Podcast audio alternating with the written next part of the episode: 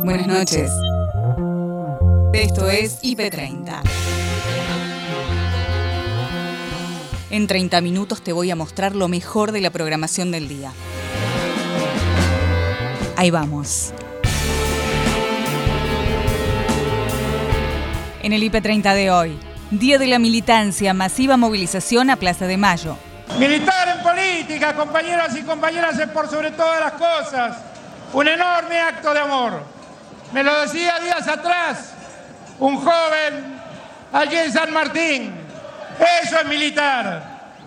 Militar es estar unidos, unificar fuerzas y traccionar todos para el mismo lado en busca de un país mejor. Eso es la militancia.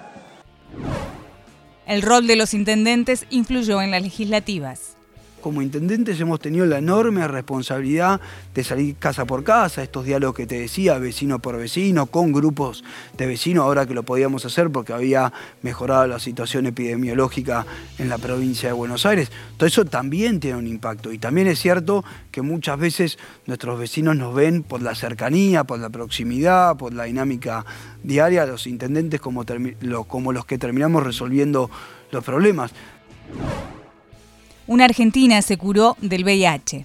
La paciente argentina, como otros controladores del INC que hay en todo el mundo, lo controlan naturalmente. Hay algo en su HLA, en su tejido genético, que determina que pueden controlar la multiplicación del virus.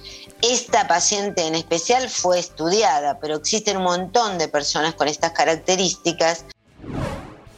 El multifacético Javi Marra se tomó el café del día. Trabajo en circo hace muchísimos años y la Parker es como mi, payasa de pista, digamos.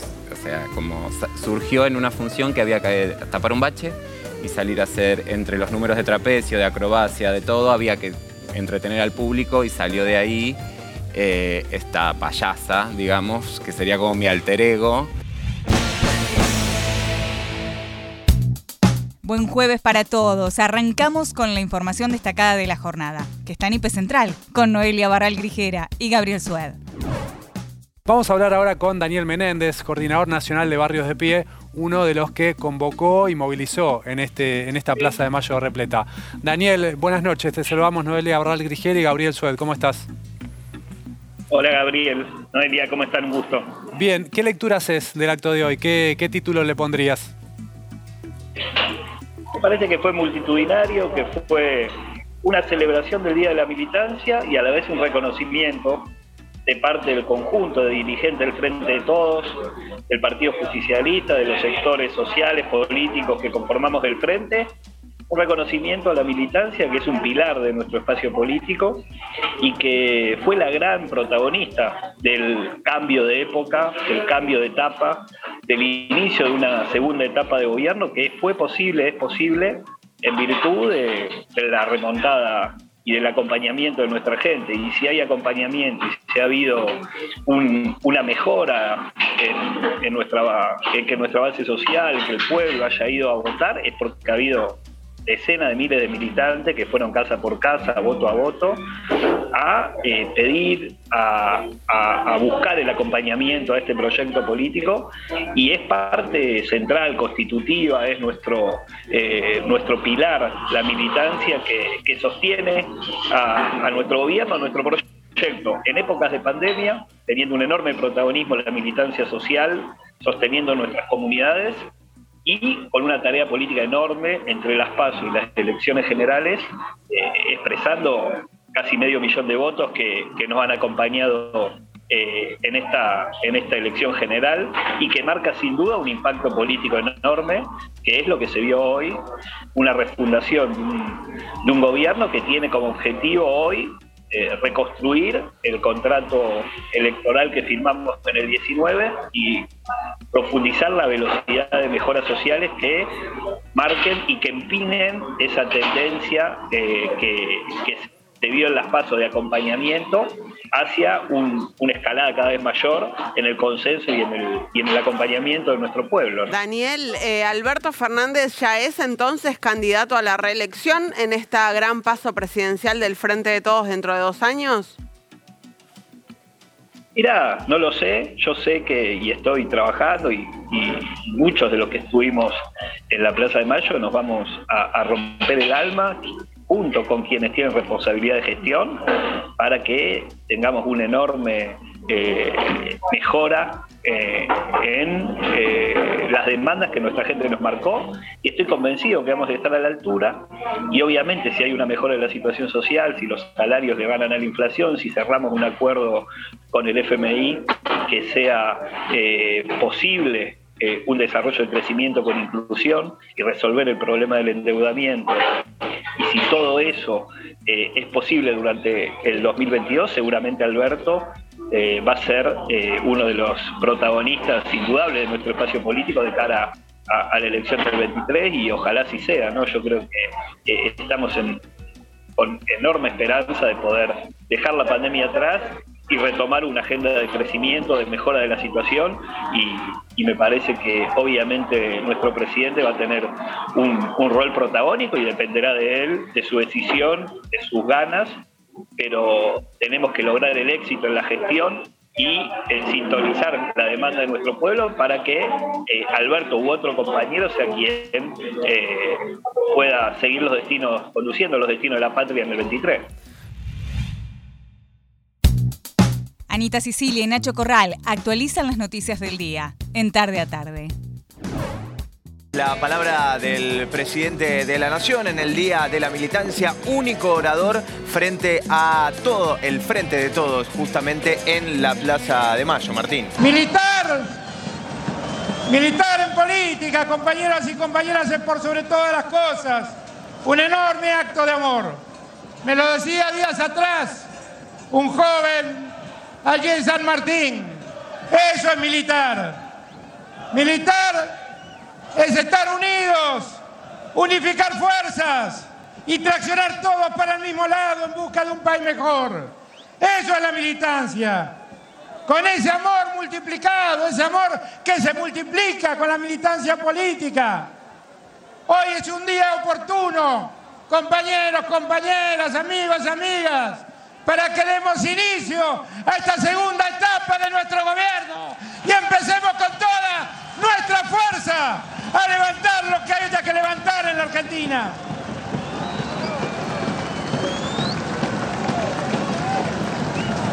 Las urnas, las urnas del domingo pasado, las urnas de las pasos nos dejaron un mensaje.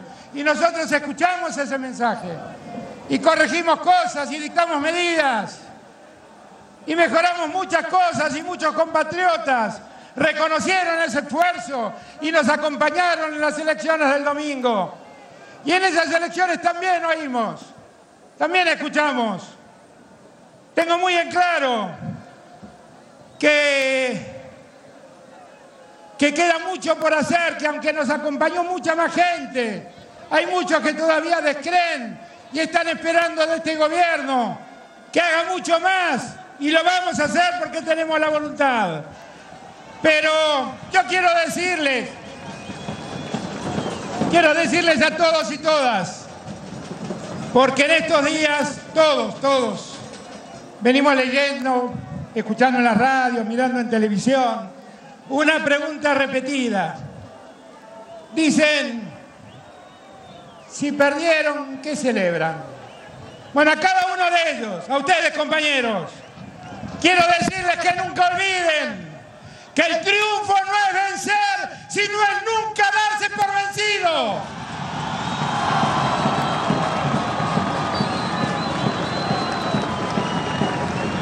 Hoy, lo que estamos celebrando acá es que esa maravillosa militancia que hemos tenido fue a levantarle los brazos a los que estaban desanimados, a convencerles que aún queda tiempo para que la Argentina se ponga de pie, a darle la fortaleza que hacía falta para que vuelvan a creer en su patria, a cada uno de esos, de esos militantes, a cada uno de esos dirigentes que hicieron todo este esfuerzo, démosle las gracias porque una vez demostramos que no nos han vencido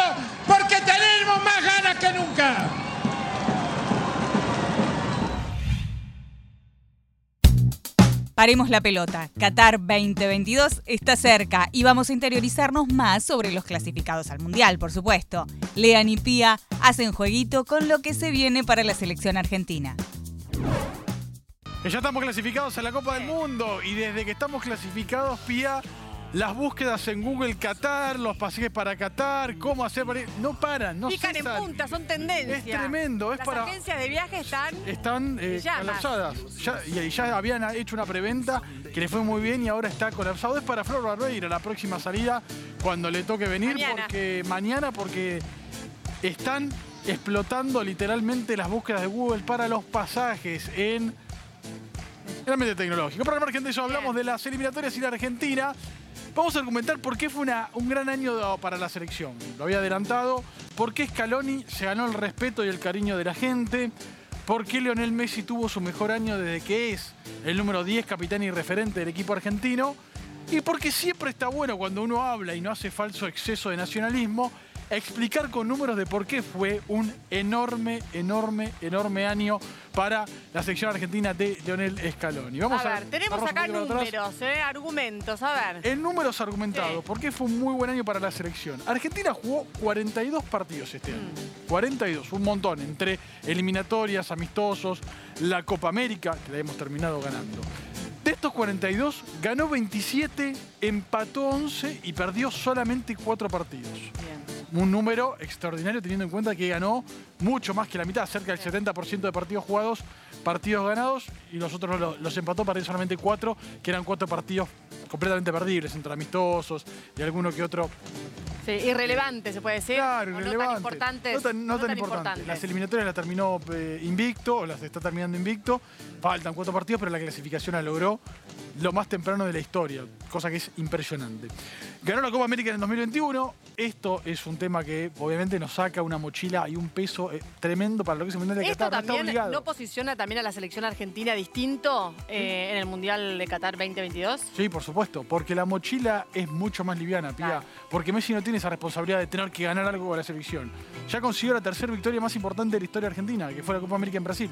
Están las dos finales del Mundial y la Copa América en una final, nada más y nada menos, en el, en el Maracaná contra Brasil.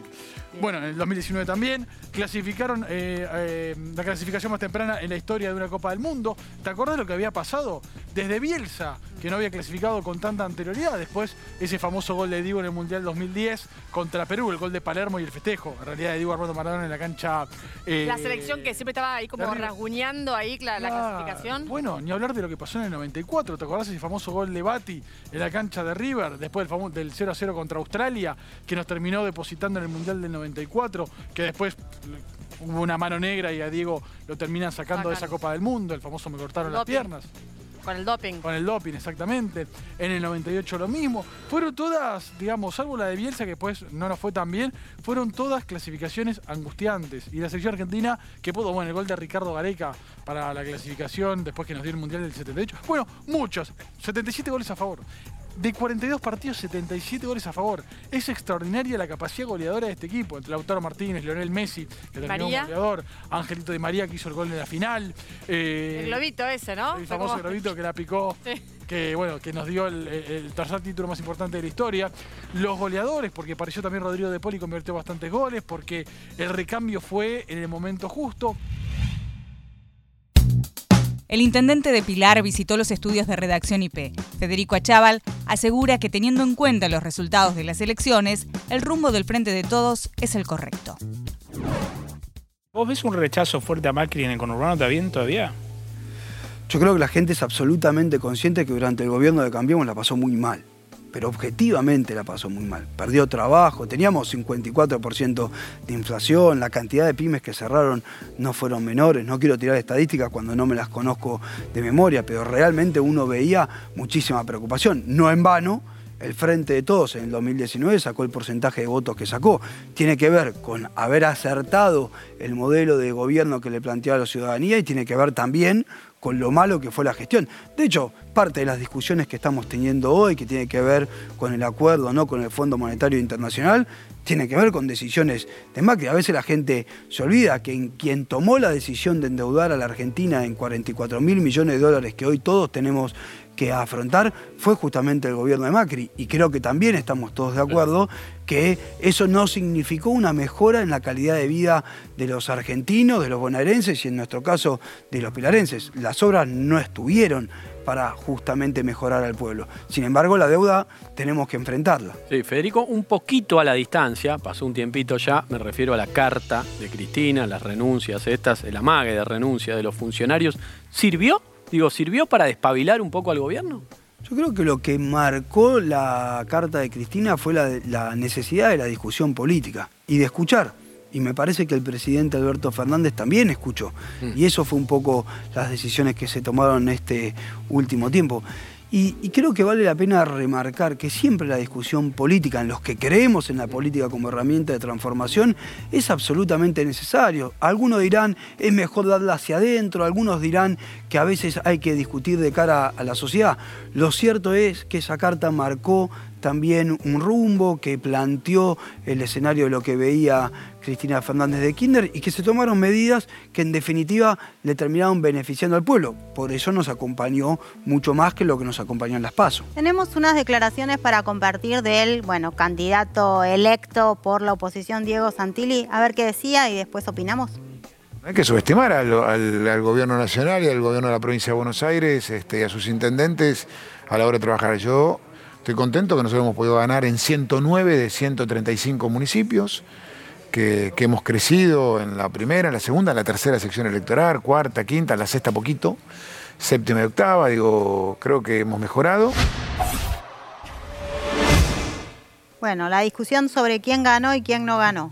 No, primero felicitarlo a Santilli porque ha hecho una muy buena elección, eso sin lugar a dudas, hay que, hay que reconocerlo. Hay que corregir alguna cuestión. Con respecto a las PASO, en la primera sección electoral, el Frente de Todo mejoró su participación y eso hizo que, lejos de ser 5-3 la, distribución de los senadores en el Congreso de la Provincia de Buenos Aires, sea 4 4, que eso también mejora las condiciones con respecto a lo que se había dado anteriormente. Digo, primero para plantearlo. Y segundo, creo que nadie subestima al electorado. Nosotros lo que tenemos que plantear es la necesidad de que, por lo menos en Pilar, tratemos de gobernar para las grandes mayorías, para que cada vez más personas adhieran a, a los proyectos políticos que tenemos, a la gestión de gobierno que tenemos. Lo logramos hacer. Una argentina curada de VIH por inmunidad natural. La infectóloga Cristina Ises habló con Alejandra y Ariel sobre los pacientes llamados controladores de elite. La paciente argentina, como otros controladores de elite que hay en todo el mundo, lo controlan naturalmente. Hay algo en su HLA, en su tejido genético, que determina que pueden controlar la multiplicación del virus. Esta paciente en especial fue estudiada, pero existen un montón de personas con estas características que no han sido estudiadas. Ahora, Claro, ahora doctora, lo que le quería consultar, algo que también usted hizo referencia y tiene que ver con la maternidad.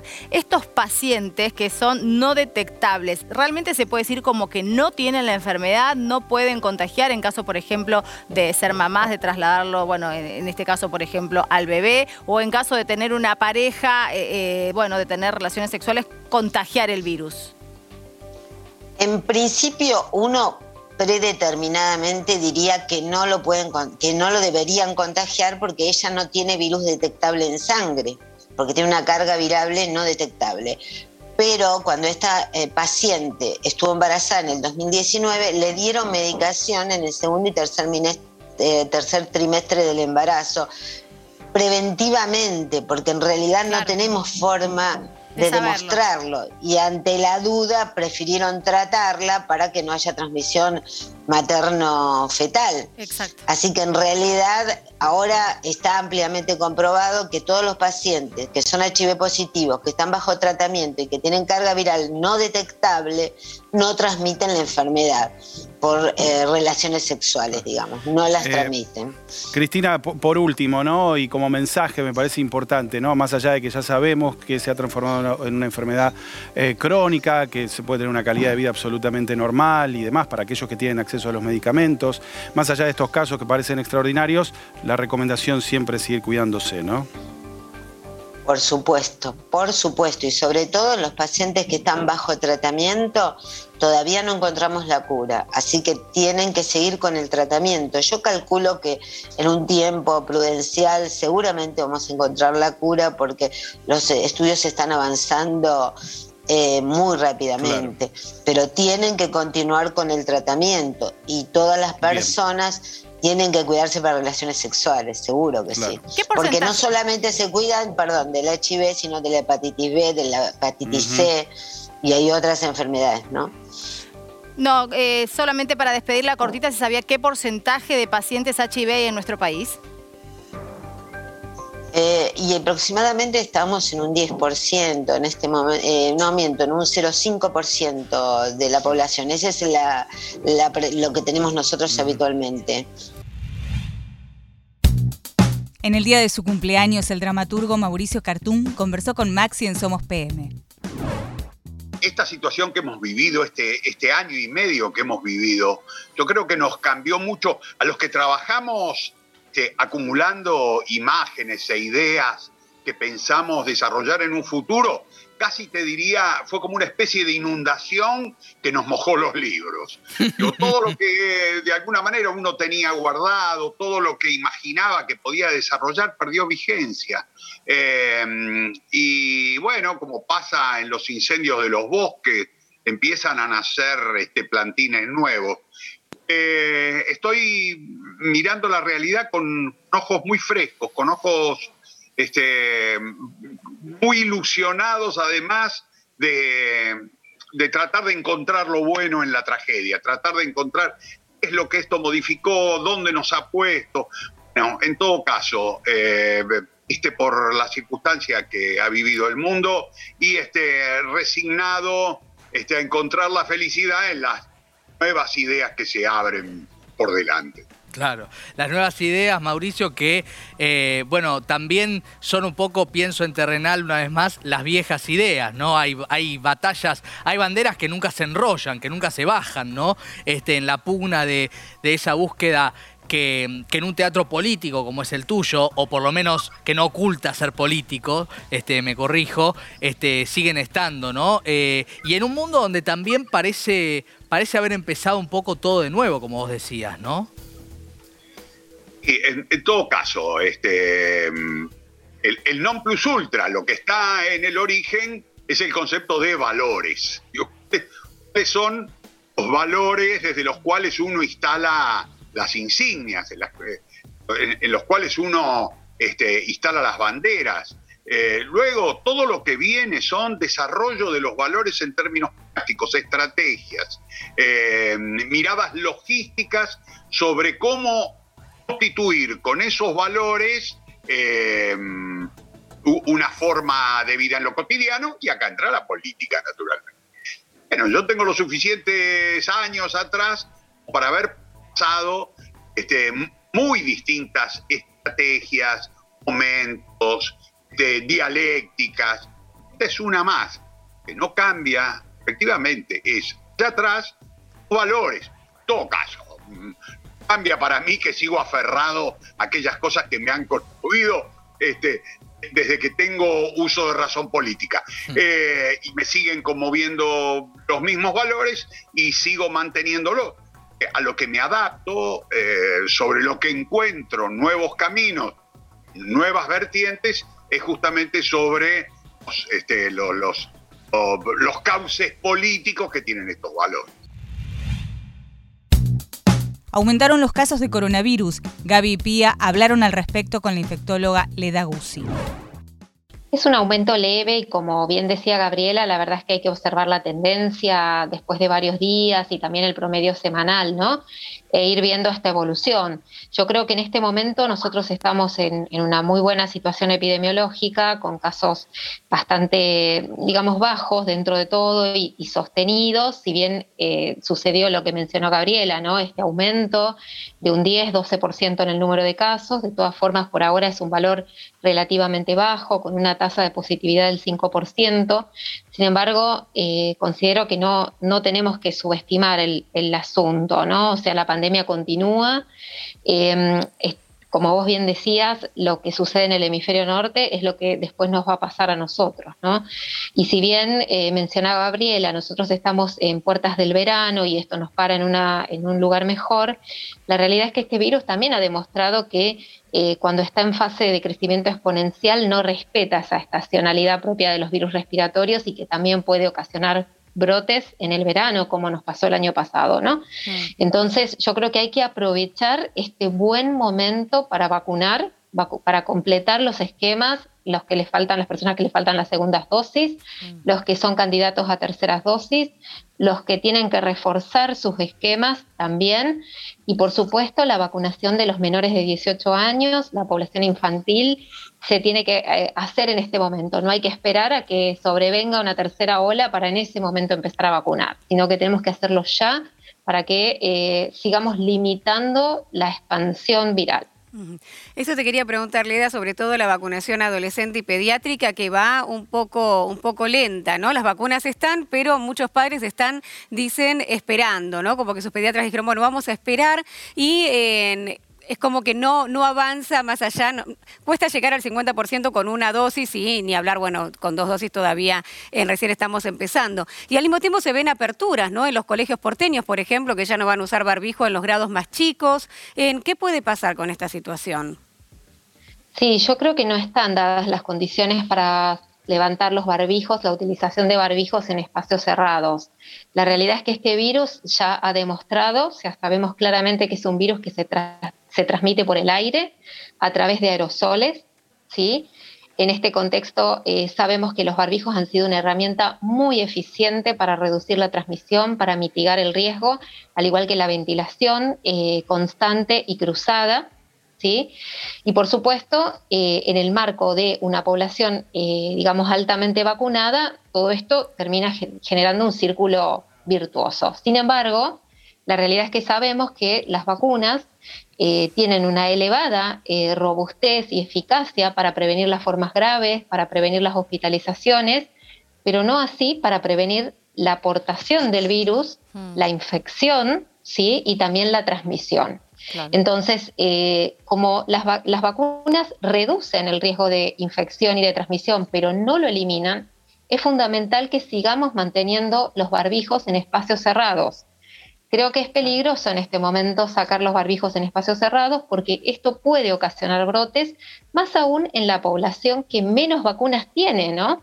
Que es la población menor de 18 años. O sea, es como que estamos eh, tentando un poco la suerte, ¿no? Porque en estos grupos puede haber brotes y brotes de magnitud. De hecho, han estado sucediendo en estos días. De hecho, nosotros hemos tenido un montón de consultas Nico toma el café del día con el actor multifacético Javi Marra, presentación incluida. Mi nombre es La Parker y trabajo de presentar. Presento hay bailarines, presento actores, presento acróbatas, presento todo tipo de artistas. Pero ahora no tengo a quién presentar. Trabajo en circo hace muchísimos años y la Parker es como mi, payasa de pista, digamos.